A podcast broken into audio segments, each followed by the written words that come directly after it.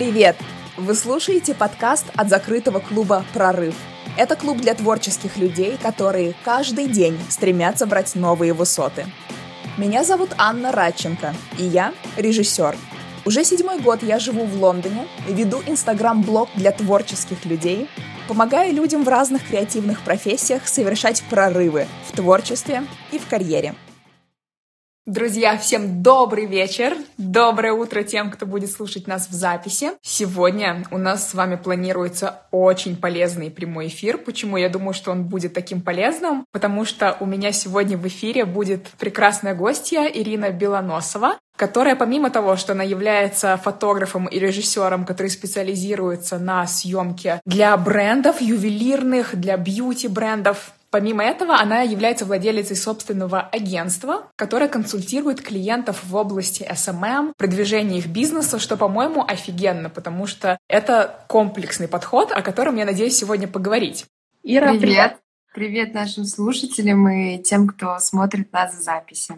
Ну что, начнем? Да, да, начинаем а сразу с места в карьер. Ир, скажи, пожалуйста, для начала, кто вообще не очень знает про твой путь, как ты вообще пришла в ту точку, где ты находишься сейчас, почему работа с брендами, что тебя в этом вдохновляет, как ты пришла к этому? Очень хороший вопрос, потому что я недавно поняла то, что в SMM сейчас такой тренд сторителлинга есть, да, и я написала недавно серию постов, я еще пока их не успела выложить, для вас mm-hmm. это будет такой маленький спойлер вообще, почему я занимаюсь э, ювелирной фотографией и люксовыми брендами. Начнем с того, что я, наверное, начала увлекаться этим еще в университете, но я просто скупала это все, потому что я была именно вот этим вот addicted человеком, который скупает все бренды. И, ну, я действительно ездила кататься на лыжах куда-нибудь и потом возвращалась с кучей покупок. Потом в университете я поняла, что мне все-таки это так нравится. Может быть, кто-то из вас знает, что это все как-то немножко так, знаете, вот классные девчонки не покупают на всю зарплату сумки, а я вот была как раз вот такой. И я поняла, что, блин, мне это так нравится, я хочу с этим работать.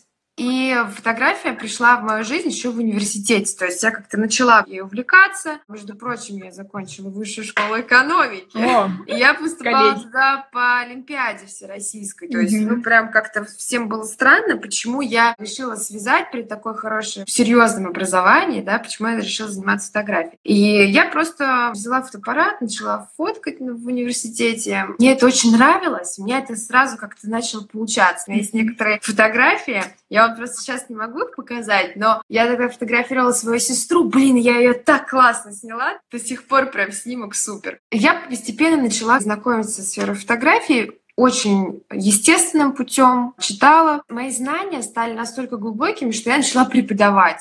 Я еще в университете начала преподавать фотографию. Преподавательский стаж у меня уже больше пяти лет. Сейчас я веду воркшопы, читаю лекции в Fashion Factory School на курсе по управлению брендом украшений. Вот, но тогда я просто говорила про фотографию в общем, не про бренды, а просто про фотографию, учила людей фотографировать. Потом я э, поняла, что мне очень нравится снимать предметы. Это был тогда новый стиль, потому что Инстаграм еще так не был развит. И этот рынок предметной съемки, он был в журналах, но изредка. Да, круто, предметка была на рекламных картинках, в журналах тоже натюрмортной съемки, стил лайф. Но вот ну, не так, как вот сейчас, что это сильно ворвалось в нашу жизнь. Я помню, я была с подружкой, мы с ней общались, и она такая говорит, ну чем же ты хочешь заниматься? Я говорю, блин, я так люблю украшения. Я вот прям так люблю украшения, не могу, хочу их снимать. И вот он, SMM mm-hmm. ворвался в нашу жизнь просто потому, что все ювелирные компании, помимо одной, двух, трех рекламных фотографий в год, они просто сейчас вынуждены снимать для SMM проекты классные, и появились такие фотографы, как я,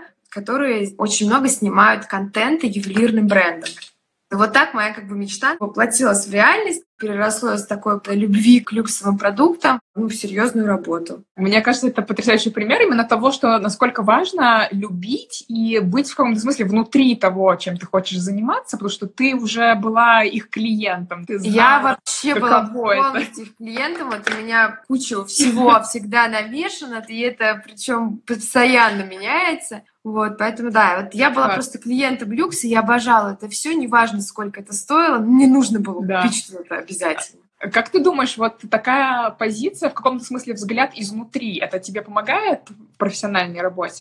Ну, ты знаешь, вот один раз мне там клиент рассказал о том, что не посмотрели на мою фотографию. У меня вот, э, если видите, может быть, я не помню, где моя фотография, в Фейсбуке, у меня там такие большие сережки с mm-hmm. топазами и бриллиантовое колье, и я в белом пиджаке. Мне говорят, блин, вот не посмотрели на твою фотографию, поняли, ты точно в этом разбираешься кайф. Ты не просто пришел снаружи какой-то человек, а ты уже в этой теме, и они еще больше хотят с тобой работать. Мне кажется, это очень классно. И расскажи, пожалуйста, у тебя сейчас уже не только, я так понимаю, твоя личная деятельность как фотографа и как режиссера, да, об этом тоже поговорим, но у тебя еще есть и агентство, которое консультирует именно твоих да. клиентов да, в сфере SMM. Скажи, пожалуйста, как ты начала предлагать вот такие услуги и как вообще это происходит? Каждый клиент кто приходит к тебе, он приходит вот на такой полный цикл? В основном, конечно, моя политика именно вот выстраивания SMM, да, съемок связана с тем, что мы заключаем долгосрочные договоры на год, ну, обычно они заключаются на год, приложения могут подписываться либо раз в год, либо там ежемесячно, например. Я именно считаю, что нужно поработать 3-5 месяцев, чтобы вообще получить какой-то результат, потому что если вы до этого делали так себе съемки и ваш бренд вообще не читался, вы хотите из одного сегмента выйти в люкс, хоть как-то себя ассоциировать, простите, да, это просто так с кондачка, история за три месяца даже не делается, то нужно потратить время. Я, когда, конечно, беру съемки SMM, понимаешь, я выступаю как и фотограф, и как арт-директор. У меня появился очень классный стилист, арт-директор Анастасия Брунс, и она закончила Марангони, жила в Италии, пять лет там жила, и работала в европейских журналах. Вот мне, правда, очень посчастливилось, что она вернулась в Россию, потому что она говорит, ну мне нравится Россия. Я говорю, Настя, ты вернулась в Россию? Она говорит, да. У меня как бы такой достаточно большой опыт был. И мы с ней, например, вот сейчас некоторые проекты мы берем вместе, да, делаем. Mm-hmm. Но в целом я просто выступаю как фотограф, и я много делаю разных опций клиенту, что выходит за рамки просто фотографирования. И поэтому получается, что я полностью предлагаю им решение вопросы по SMM. То есть, что вам нужно модель поснимать, и предметы поснимать, и ролик снять, еще что-то. Ну, естественно, они там смотрят по своему бюджету, чтобы они могут себе позволить для них это более эффективно получается, да, потому что, мне кажется, часто бывает такая ситуация, что клиент заказывает съемку, но из-за того, что они просто не знают, как ее применить дальше. Они вообще ничего не знают. Да? Вот я тебе просто могу сказать, что я иногда получаю сметы на просчет по референсам Булгари, видеоролик или, ну, буквально пару недель назад мне прислали референс Булгари или Диоры и сказали, вы можете снять? А там, знаешь, там такой целый кишмиш mm-hmm. и я говорю, что вам вообще считать? Какой из этих роликов? Yeah. Они говорят, ну и нам каждый нужен секунд по 60.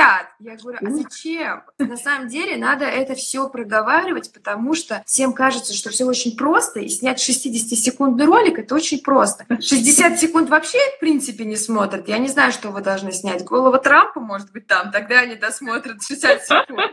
В целом, нужно это все консультировать, объяснять, и, э, потому что, на самом деле, в России SMM, вот ты посмотришь ювелирные бренды или еще компании, не все ведут классно, просто ведут, как умеют. И даже если наша команда появляется в их компании, они все равно тянут иногда нас со своими историями, идеями. Ой, нет, а давайте вот так вот сделаем. Ты такой, ну ладно. Поэтому Слушай, приходится все объяснять и консультировать, что вот так нельзя.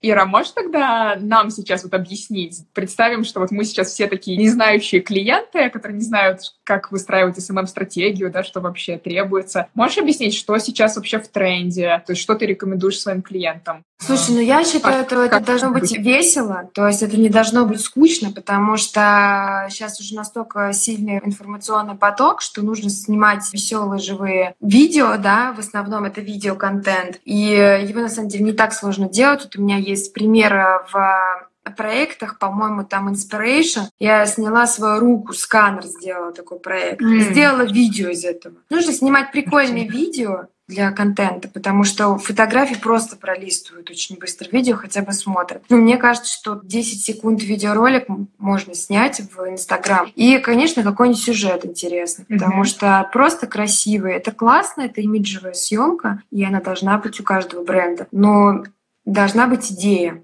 Скажи, пожалуйста, а вот эта идея и вообще твое сотрудничество с брендом, оно должно строиться на неком ДНК бренда? Конечно, есть, как, да. Как вытащить это из клиента? Обязательно. Если, например, посмотреть SMM-проекты, ну, грубо говоря, если я их там раскрею на большой лист mm-hmm. по разным клиентам, там везде чувствуется мой почерк, но они все разные, то есть они между собой не пересекаются. Если пересекаются, то очень редко. Если ко мне клиент приходит и говорит, ой, а можешь сделать вот так вот? Я уж сделаю. На самом деле у всех клиентов есть основная формулировка их посыла, да, их миссии. И, например, вы, когда делаете съемку либо разрабатываете визуальную идентичность бренда, вы должны проработать стратегию, фразу подобрать. Это мне очень нравится. Мы снимали парфюм Palace. Я просто привожу такой пример, потому что мы полностью занимались их соцсетями. Сейчас, правда, они как-то сами это все пытаются делать. Мне не очень нравится. Но мы разработали им визуальную идентичность бренда. Это было очень круто. Их тогда сильно поддерживали журналы, и у них было много таких очень дешевых публикаций, либо просто наши проекты поддерживали принт. Это, это реально бывает, mm-hmm. и Вог поддерживает, и все это случается. Мы разработали им фразу. Это было дорогое хулиганство. И под это дорогое хулиганство мы придумывали проекты. Мы разобрались с тем, что является основным цветом, что является дополнительным цветом, какие приемы по фото. Это мы очень глубоко копнули. У нас такой целый свод правил был. Например, какой свет там вообще должен быть. Мы поняли, что это фолиевые фильтры, световые эффекты, жесткий свет, маска Гоба, что-то вот такое вот очень интересное и постоянно вскрывающее мозг. Всегда, когда я работаю с проектом, я пытаюсь разобраться с этим. Пусть я не сижу с клиентом, это не прописываю, но в моей голове есть структура, что подходит этому бренду, а что подходит этому бренду. Они не могут смешиваться. Но ты с клиентом это как-то утверждаешь, как обычно процесс происходит, допустим, Да, если, встреча, да? если у нас в договоре прописано, что мы разрабатываем визуальную идентичность бренда, и мы занимаемся полным циклом производства, то мы это все прописываем, составляем им это приложение, да, и они видят и понимают, что это такое, как это выглядит. Если мы берем только создание медиа-контента по их брендбуку, и он уже существует, то мы не прописываем, просто у нас работает опытный стилист или арт-директор на съемке, который понимает, что вообще нужно этому бренду снимать и предлагать. Еще на шажочек вернусь к SMM, к Инстаграму в частности. Инстаграм недавно запустил вот IGTV, да, и Stories вообще очень популярны. Как ты думаешь, вообще нужно сейчас каждому Конечно. Э, уважающему себя, не знаю, творческому Конечно. иметь Срочно. Если вы еще не сняли, мой номер телефона по ссылочке на сайте.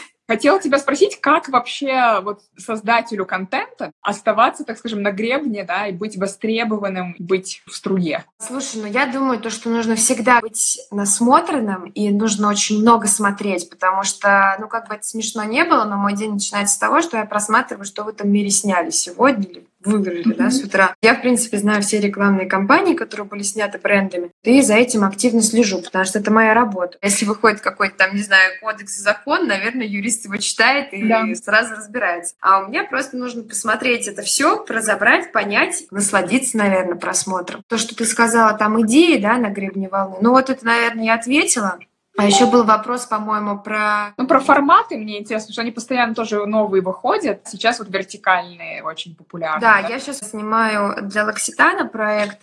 Мы выводим продукт один на российский рынок и снимаем локальный контент в России. Так мы вообще даже видео снимали, простите, на Black Magic вертикально. То есть у нас да. даже на большие камеры 4К, то есть у нас там три съемочных дня были с вертикальной съемкой, потому что это нужно в Инстаграм ТВ, в сторис, в, вот в ленту мы делаем 4 на 5.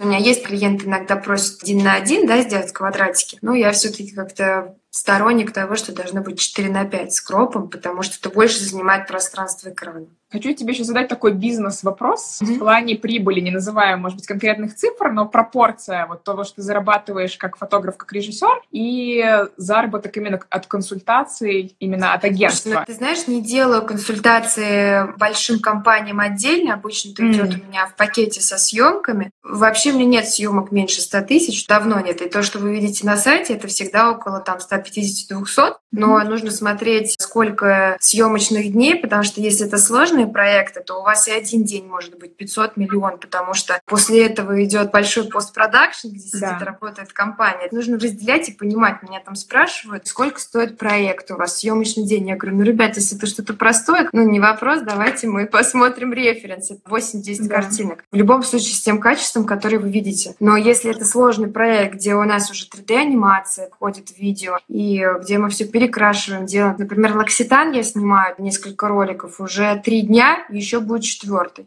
Угу. Ну, вот да, э, Терехов мы снимали три дня, по-моему. Как вы можете оценить вот этот вот видеоролик 30 секунд? Ну, там просто такой визуальный ряд, понимаете, он перещелкивается. Он перещелкивается очень быстро, там нужно много образов, все это снимать. И вот тебе это тот же самый, вроде как 30-секундный ролик. Как mm-hmm. это оценить? Просто по сложности твоей работы, вовлеченности. Нужно считать, сколько времени моего занимает этот проект.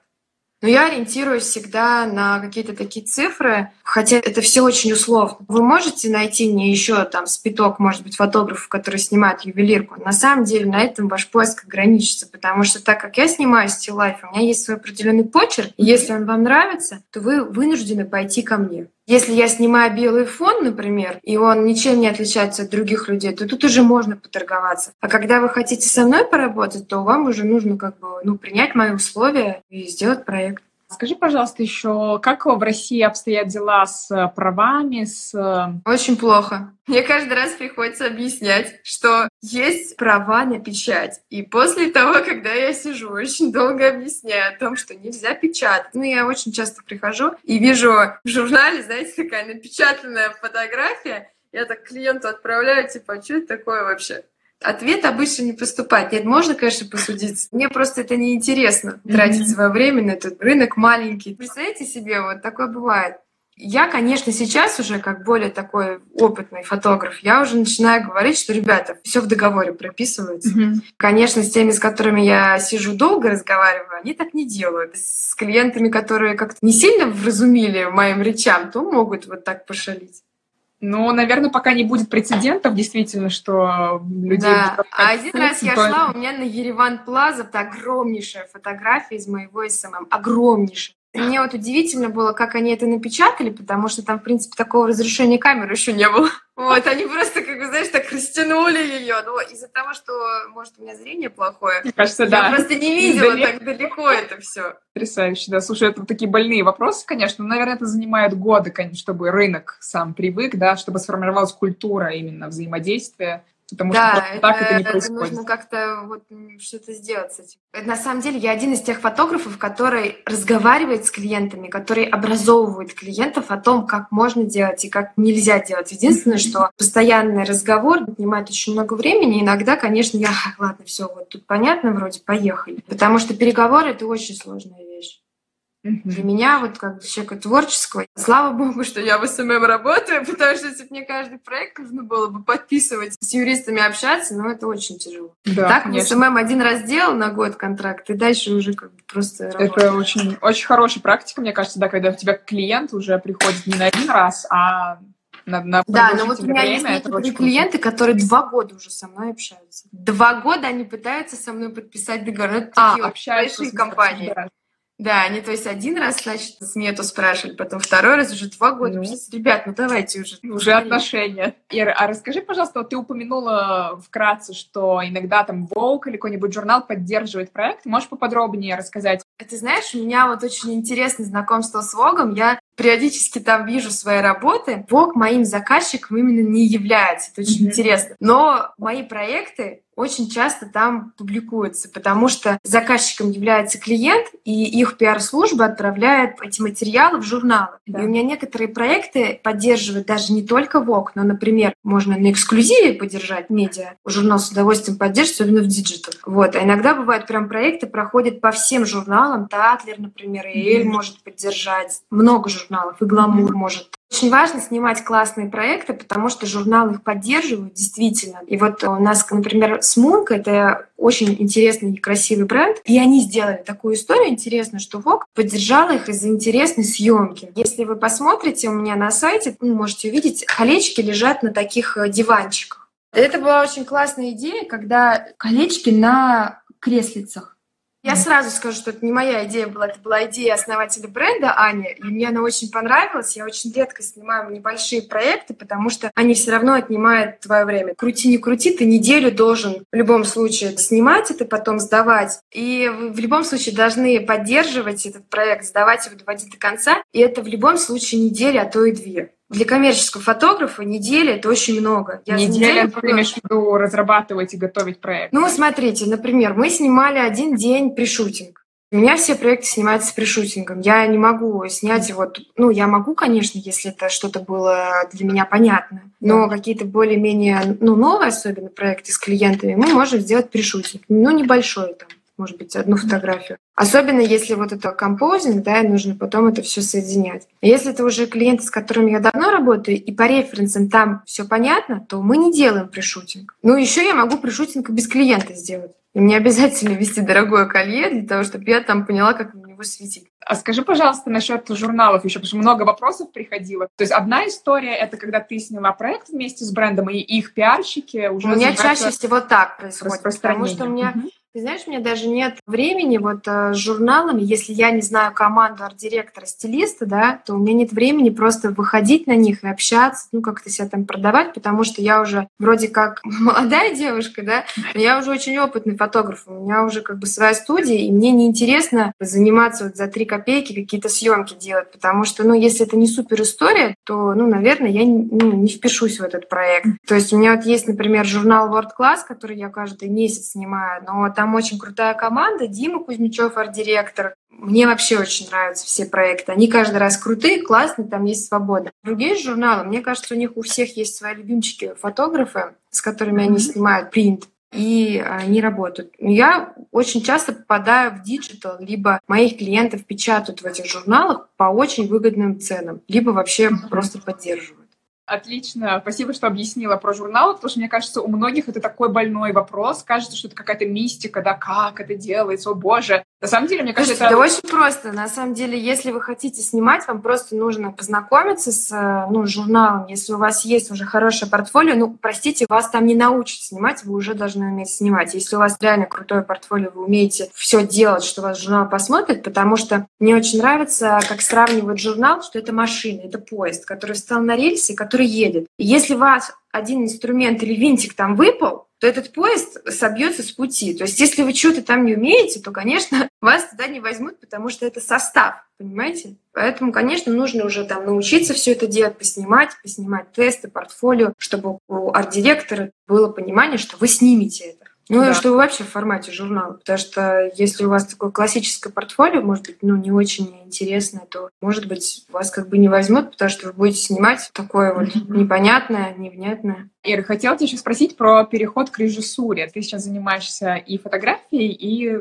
режиссурой видео. Как да. этот переход вообще произошел? Сложно ли было? В чем основное для тебя отличие? То есть это для тебя вообще другая роль? Или это все то же самое, только камера двигается? Ты знаешь, для меня это все то же самое, потому что из-за того, что меня очень сильно была развита вот эта математика в школе, из-за того, что я очень много училась, э, мне не сложно. Я такой очень необычный творческий человек. Я могу вести переговоры и там по цене договариваться, и бюджеты считать. И, в принципе, когда я нахожусь на площадке, у меня есть такое представление, как из этой картинки уже такой сериал разворачивается. В любом случае, режиссеры — это те люди, у которых работают два полушария. Поэтому я свое одно полушарие очень долго тренировала, вот это техническое, и как-то оно у меня так, ну, работает. Творческое подраскачали, да, оно у меня изначально, в принципе, шурупила нормально, и потом это все должно вместе соединяться. Я на самом деле, когда снимаю, я уже представляю все это, когда сценарий пишу, конечно. Но в целом все мои снимки, они, блин, мне кажется, иногда вот я фотографии снимаю сложнее, чем видео делают, поэтому... Да.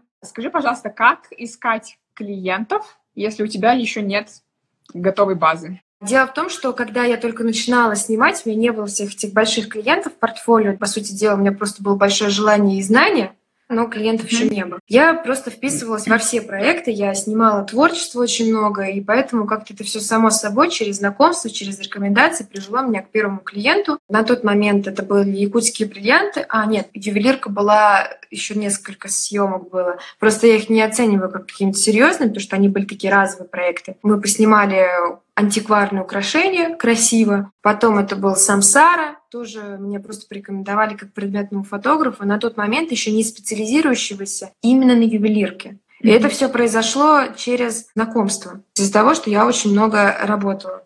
Если у тебя нет знакомств, Иди и работай, иди и снимай, собирай команды, отправляй. Ну, во-первых, если у тебя уже есть классное портфолио, ты можешь его отправить в компании, да? Ты можешь сделать коммерческое предложение, оценив свой съемочный день, свое предложение в какие-то суммы, потому что если у тебя нет четкого представления, сколько стоит твой рабочий день или проект, то, ну, как-то очень сложно это все как-то оцифровать и продать. Первое, что спросят, сколько стоит. Журналы, скорее всего, скажут стоимость за полосу. Ну, mm-hmm. примерно там понятно, сколько стоит журнальная съемка. От трех до восьми тысяч, по-моему, полоса. Но это я, может быть, ошибаюсь. Ну, примерно так. Потом ждать клиентов.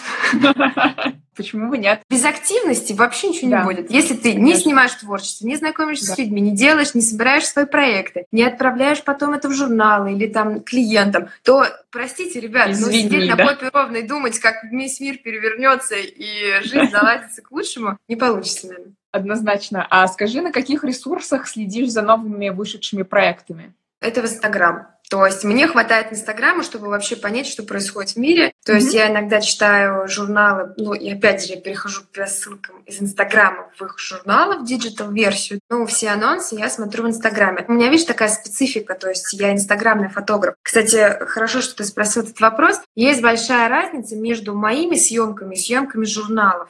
Потому что стил лайф в Инстаграм и то, что печатается, это разность лайф, потому что в Инстаграме клиенты хотят видеть хорошо и крупные украшения. В журнале ты можешь работать над идеей снимка, но не сильно прорабатывать детально вот этот предмет, именно украшения. Это связано с тем, что у них Инстаграм — это как витрина такая? Ты знаешь, это, ну, я не знаю, как за границей, но я, в принципе, смотрю, вот Шапар, у них тоже официальный аккаунт, у них нет там Шапар России, но я так вот смотрю, у всех в Инстаграме все крупничком снято. Конечно, здорово и классно, когда еще фон крутой и сама идея, но все равно чуть крупнее, не то, что чуть крупнее, но значительно крупнее снято украшения и предметы, чем в журналах. Меньше воздуха и пространства. Может, это снято из-за того, что журнал, прости, как минимум... Да, один. место побольше чуть все-таки Инстаграм — это экран телефона. Да, я вижу, что в англоязычных всяких аккаунтах тоже очень много крупников, и мне кажется, это такой шопинг Сейчас же уже появилась кнопочка, что ты можешь сразу покупать. Я не знаю, в России она уже да, есть. Да, есть, я видела. Вот, так что да. Это очень удобно, поэтому это логично. Где ты училась снимать и, в частности, снимать ювелирку? Слушай, это такой тоже вопрос. Нигде. В России в этом не учат. На самом деле все было очень просто. Я самоучка, и мне на самом деле очень гордо об этом говорить, потому что я иногда беру ребят на какие-то очень крутые там проекты из ВГИКа, еще откуда-то. Я понимаю, что образование в нашей сфере — это, конечно, процент успеха. Да, тебя там научат держать камеру. Но развить вкус ты в любом случае должен делать домашнее задание. Либо тебе это говорит преподаватель, либо твое внутреннее желание mm-hmm. тебя толкает на это. Это как бы не образовательный процесс тебя толкает быть классным фотографом. Это твое желание стать классным фотографом. Мое желание было такое. Я училась еще тогда в магистратуре, у меня появился свет. И я просто дома начала пробовать все. Просто все. Поэтому у меня уже очень давно, можно сказать, студия. Сначала она была домашней, сейчас она уже такая, ну, на самом деле, тоже там домашняя, потому что у меня на Кутузовском а, первый этаж квартиры выкупленный. По сути дела, где вот эти все жирные клиенты, у нас там следующий двор — это вход в студию. Я просто все пробовала. Не теоретически mm-hmm. это было, это было практически. Я да, просто смотрела на картинку и разбирала. И вот, кстати, у меня еще ребята задали вопрос. Вот бывает, что клиент показывает референс, и первая мысль, ой, не могу так. Угу. Да? Бывало, наверное, но я начала с этим сталкиваться еще тогда, когда я начала разбирать вот эти все картинки. Я начала это снимать самостоятельно, разбирать, пробовать свет. И, в принципе, я уже понимала, что меня могут попросить, потому что я уже это делала. Если это было что-то новое, страха у меня не было. Я просто понимала, что нужно разобрать. Ну и как бы да. сделать. Да, то есть нет страха, больше есть задача. Мне кажется, это очень такой здоровый да. подход. Я, кстати, вот с удовольствием бы съездила бы, может быть, в Лондон, получилось бы, знаете, мне кажется, вот новые... Приезжай. А, энергия, да, города или тусовки, да. она тебя просто заставляет смотреть по-новому на вещи. Вот э, мне кажется, для этого да. нужно учиться. Однозначно. Можно я вставлю 5 копеек про вот образование за, за рубежом, потому что я просто знаю, что у многих при словах «О, поехать поучиться в Лондон» очень много сразу фантазий возникает. Мне просто кажется, что вот тут очень-очень важно понимать, что система образования такая, что это все должно исходить от тебя. Тут никто за тобой не будет бегать и говорить тебе, что сейчас нужно делать, какое домашнее задание, да, то есть все исходит только от тебя, но если ты готов вот к этому активному подходу, то ты можешь выжить из этого просто дофига всего, потому что mm-hmm. и это реально тусовка, это вот другие стилисты, другие бренды, как возможность да, просто, вот просто делать что-то другое. Мне очень нравится. Да. А сколько человек в твоей команде и какие направления они курируют? Так, ну я, по-моему, вот недавно отвечала, по-моему, 8 я насчитала. Я работаю, сейчас у меня чуть больше предметных э, ретушеров, то есть до этого я делала с ретушью кожи один ретушер, предметка. Сейчас у меня еще добавилось одно агентство, которое редактирует только предметку, но я с ними еще пока не так плотно сотрудничаю. И еще один более-менее постоянный ретушер на предметку появился. То есть у меня только четыре ретушера, где я редактирую. Потом у меня сет-дизайнер, два операторы, ну, несколько операторов, с которыми... Но они не в агентстве у меня оформлены, мы просто собираемся на большие проекты. 3D, 9. Угу. Как бы 9 человек, которые чаще всего со мной работают на проектах. Я их не оформляю у себя. Мы делаем проекты и собираемся. Я все-таки считаю, что агентству или агенту, у которого в России есть проект, ему вообще не важно, кто его выполняет. Ему просто важно продать. Я все-таки просто выбираю людей более опытных в этой профессии, и мы объединяемся и делаем проект.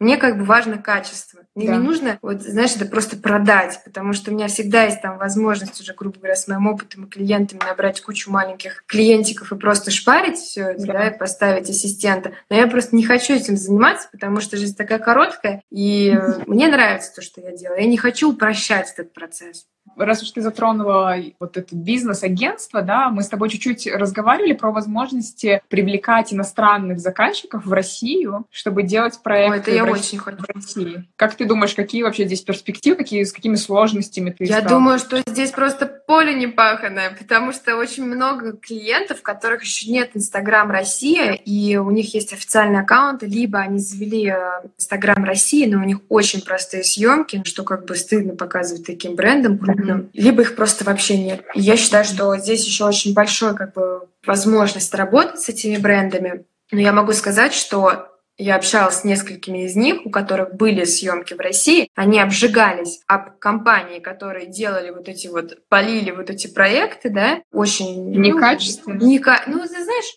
они вообще, по-моему, не понимали, что они делают. Ну, может быть, брали там непредметных фотографов, что-то щелкали. Я не знаю, кто это делал. Одни из моих клиентов, которым я сейчас делаю контент, они иностранная компания, mm-hmm. они сказали, что, ты знаешь, мы закрыли Инстаграм по той причине, что нам в Париже сказали, что в России снимать не умеют. Я говорю, да как так? Ну вы чего Блин. не умеют? У нас очень много специалистов, которые уезжают за границу и работают. Умеют у нас снимать, просто вы не с теми работали. А это все из-за чего? Работать не хотят. В основном это все попадает в компании, которые которые просто делят бюджет, на продакшн остается крохи, и, э, прости, как бы нанимают.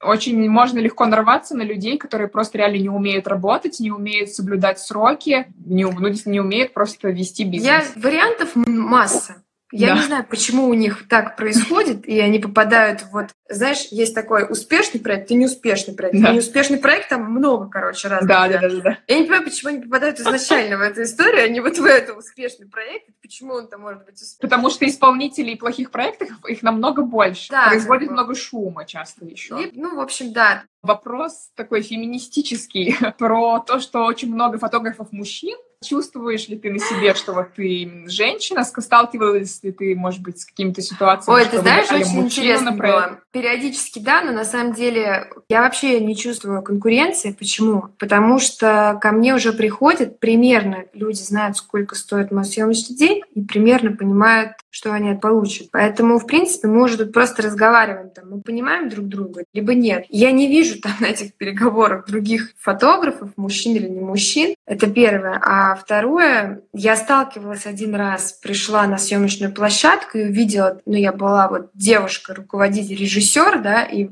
вся остальная команда была мужская, ну, помимо визажистов. Соответственно, я, конечно, видела это все на себе, да, вот эти женщины. Но я думаю, что это идет не от женщин ты или мужчина, а от своего ощущения себя. Потому что когда я пришла в следующий раз на площадку, и там опять была мужская команда, мне вообще было фиолетово, что обо мне скажут. Да хоть попрыгай на мне, хоть скажи, ты просто в следующий раз со мной работать не будешь. И все.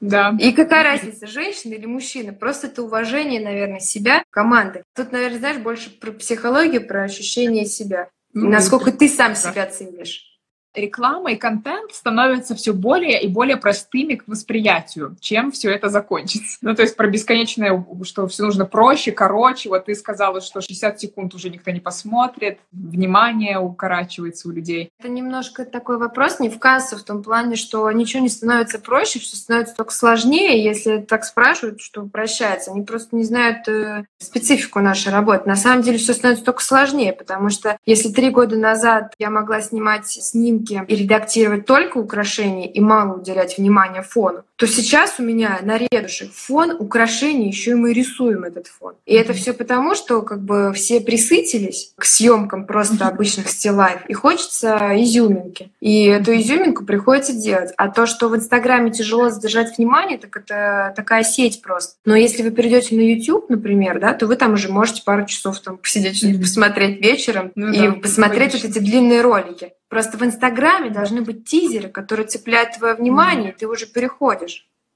Согласна. Как формируется цена на съемку и из каких пунктов она состоит? Ты раньше говорила, что ты считаешь, сколько времени да, у тебя уйдет на проект. Да, есть такое понятие, вот я на Fashion Factory School говорю про ценообразование в нашем сегменте. Есть высокий, средний, низкий сегмент. Соответственно, если мы говорим про низкий сегмент, то это как раз начинающие фотографами, и это крысиные бега, где лучше вообще не ввязываться в эту историю. Если вы считаете, что работа хорошего специалиста стоит дорого, попробуйте дешевую.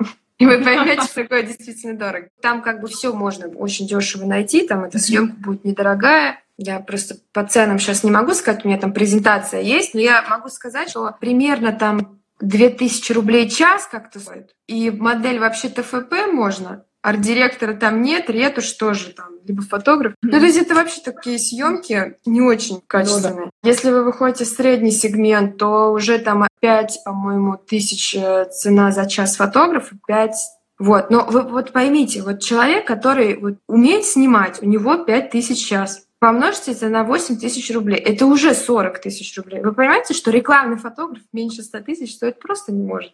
А если вы приходите к нему в студию, еще там очень сложный референс показываете, который средний фотограф не может повторить, потому что у него недостаточно опыта, и он да. еще не погружался так глубоко, как из высокого сегмента, на самом деле вот так это оправдывается, объясняется. Да, но когда ты считаешь свою стоимость, то есть ты считаешь время знаешь, у меня есть э, свое представление, сколько я хочу зарабатывать, например, в месяц. Оно может поменяться, потому что каждые полгода мои цели, они меняются. Mm-hmm. Сейчас я хочу меньше работать и больше зарабатывать, mm-hmm. и поэтому я стараюсь брать более крупный проект, они, возможно, где-то энергозатратные, но mm-hmm. как бы интересные в этом плане и подороже стоят. Но это тоже такой сомнительный вопрос, потому что если они более энергозатратные, простите, вам и восстановиться там гораздо сложнее. Ну, это действительно так. Если вам кажется, что простоять на съемке 10 часов с камерой, потом 40 э, картинок э, отправить с ТЗ на ретушь, а потом всю эту ретушь три раунда принять, это очень тяжело. Вопрос. А чем посоветуете в кавычках питаться, чтобы воспитывать креатив и нестандартное мышление? Питаться в смысле не еды, естественно, а в смысле чем вдохновляться? Кофе. Ну, во-первых, у меня очень много новых проектов в принципе, потому что мои клиенты хотят новое. И мы иногда mm-hmm. даже делаем более сложные проекты, которые требуют там дорогих специалистов, но мы их берем за те же самые стоимости, которые мы соглашали, делали соглашение год назад, два года назад, например. Просто ради того, чтобы mm-hmm. попробовать и сделать это. И ты делаешь, и когда тебе это приедается, может быть, ты уже начинаешь говорить, ребята, извините, но я mm-hmm. вот это делала, это занимает много времени. Да, то есть пробовать новое все время, так креативно да, тебе прокачивать, новое, да, да как-то вот экспериментировать прям постоянно. Mm-hmm. Ирина, подскажите, пожалуйста, доводилось ли вам сталкиваться с негативной обратной связью от клиента и как выходить из таких ситуаций? Очень редко бывает, но бывает, конечно. Ты знаешь, это на самом деле должно быть все структурировано. нужно понять, что это такое негативное. Негативное это настроение клиента, либо им просто съемку не понравилось. А если негативное настроение съемку не понравилось, то как бы вообще пипец. Все бывает, конечно. У меня есть один клиент, с которым мы очень давно работаем, и они пишут очень подробное ТЗ. То есть сейчас, например, я их уже научила, они, в принципе, так по пунктикам все делают, и мы прям быстро правки вносим. Но это абсолютно нормально. Вот последние несколько проектов мы практически сдаем вот быстро, mm-hmm. да. А есть некоторые клиенты, которые очень так, знаешь, там проверяют большой командой весь этот проект, и у них там куча правок в разное время приходит. Но мы просто берем и делаем не знаю, это какой-то детский сад, наверное, если ты такой, я не буду это делать. Просто ну, должен это сделать, это работа. Конечно. Если это творчество, ты можешь не делать. Угу. Так как ты у нас большой специалист именно в SMM, а подскажи с точки зрения вот фотографов и режиссеров, как нам себя лучше продвигать в социальных сетях? Слушай, ну я думаю, что в любом случае, конечно, мои соцсети это не пример, потому что у меня просто вот, например, зимой не было возможности себе время высвободить для новых клиентов. Я просто забила на Инстаграм, потому что мне уже хватало клиентов вот так. Сейчас я начала думать про то, чтобы делать онлайн-школу и высвобождать вот это время. Думаю, ну ладно, надо Инстаграмчик сейчас подтянуть, mm-hmm. потому что это, с одной стороны, не будет мое время занимать. И я вот начала погружаться в этот э, бренд свой личный. Конечно, тут нужно писать и про проекты, и про себя, и прям просто разграничить там много рубрик. Можно посмотреть mm-hmm. «Мама урагана» или «Поп-ап-маркетинг». Они очень yeah. хорошо пишут про это. В основном, конечно, Инстаграм про работу. Mm-hmm. Рабочие проекты, подготовка этих проектов. Например, где ты ищешь вдохновение. Это все писать нужно. Вот это все.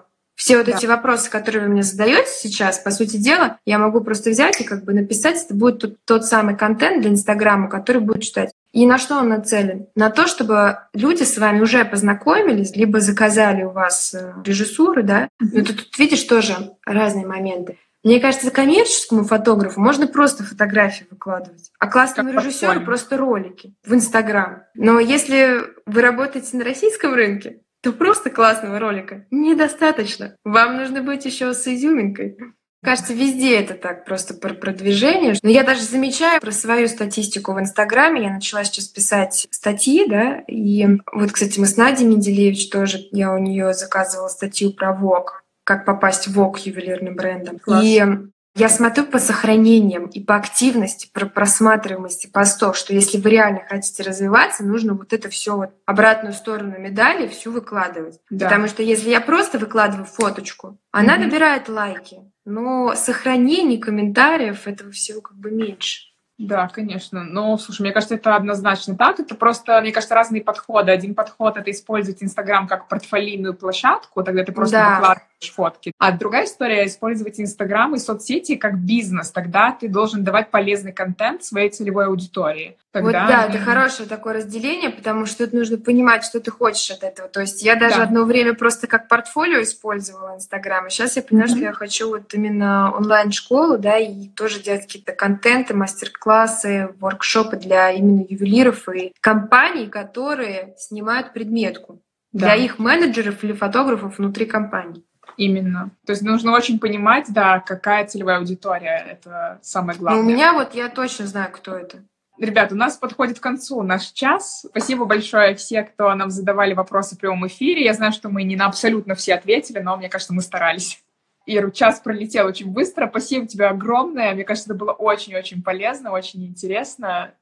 Я получила большое ну, удовольствие. Здорово. Я тоже. Я в себя все время болтала. Так это же это интервью с тобой. Да, приходи потом ко мне на страницу, поболтаешь, я послушаю. С удовольствием, приглашай. Так что всем хорошего вечера и до встречи в эфире.